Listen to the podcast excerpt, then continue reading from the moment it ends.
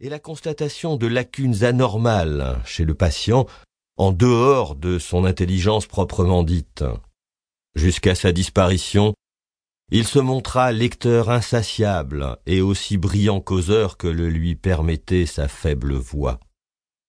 Des observateurs compétents ne pouvant prévoir sa fuite, prédirent qu'il serait bientôt remis en liberté.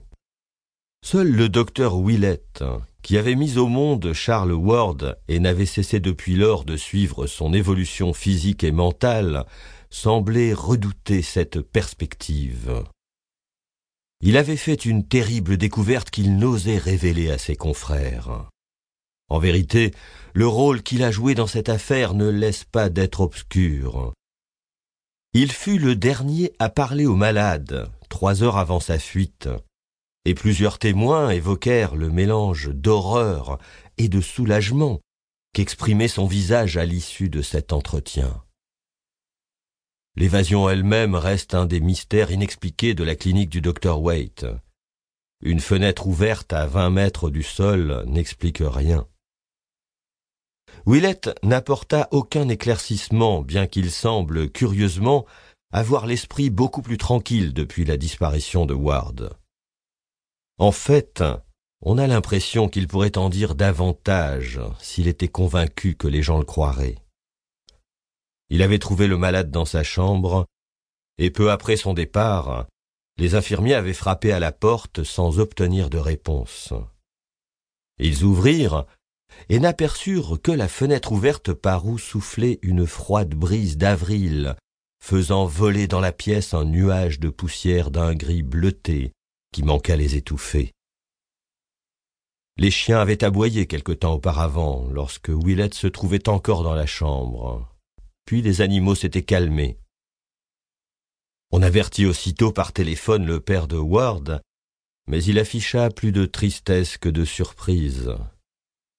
Lorsque le docteur Waite se présenta à son domicile, le docteur Willett s'y trouvait déjà, et les deux hommes prétendirent n'avoir eu connaissance d'aucun projet d'évasion.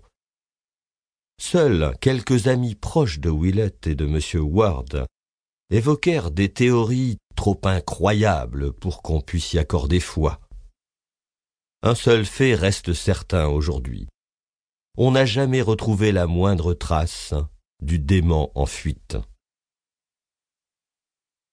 Dès son enfance, Charles Dexter Ward avait manifesté une véritable passion pour l'archéologie.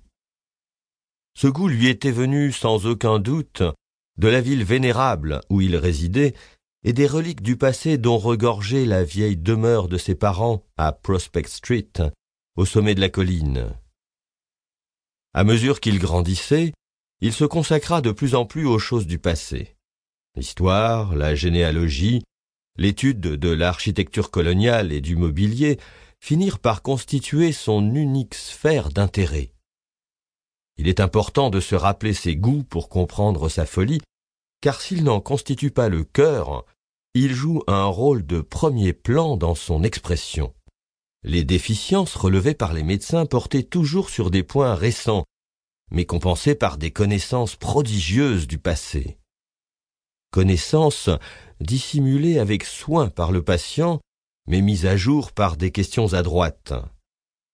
On aurait pu croire que Ward se trouvait transféré dans une autre époque au moyen d'une étrange auto-hypnose. Bizarrement, il semblait se désintéresser du passé qui lui était peut-être devenu trop familier. De toute évidence, il s'attachait à apprendre les usages les plus banals du monde moderne, auxquels son esprit semblait s'être totalement et volontairement fermé. Il fit son possible pour dissimuler cette ignorance.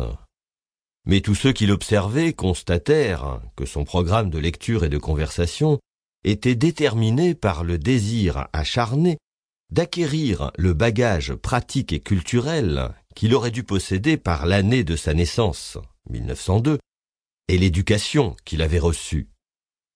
Les psychiatres se demandent aujourd'hui comment, avec ses lacunes dans ce domaine, le fou évadé parvient à affronter les complications du monde actuel. Ils imaginent qu'il se terre dans une humble retraite le temps d'accumuler toutes les connaissances nécessaires. Les médecins ne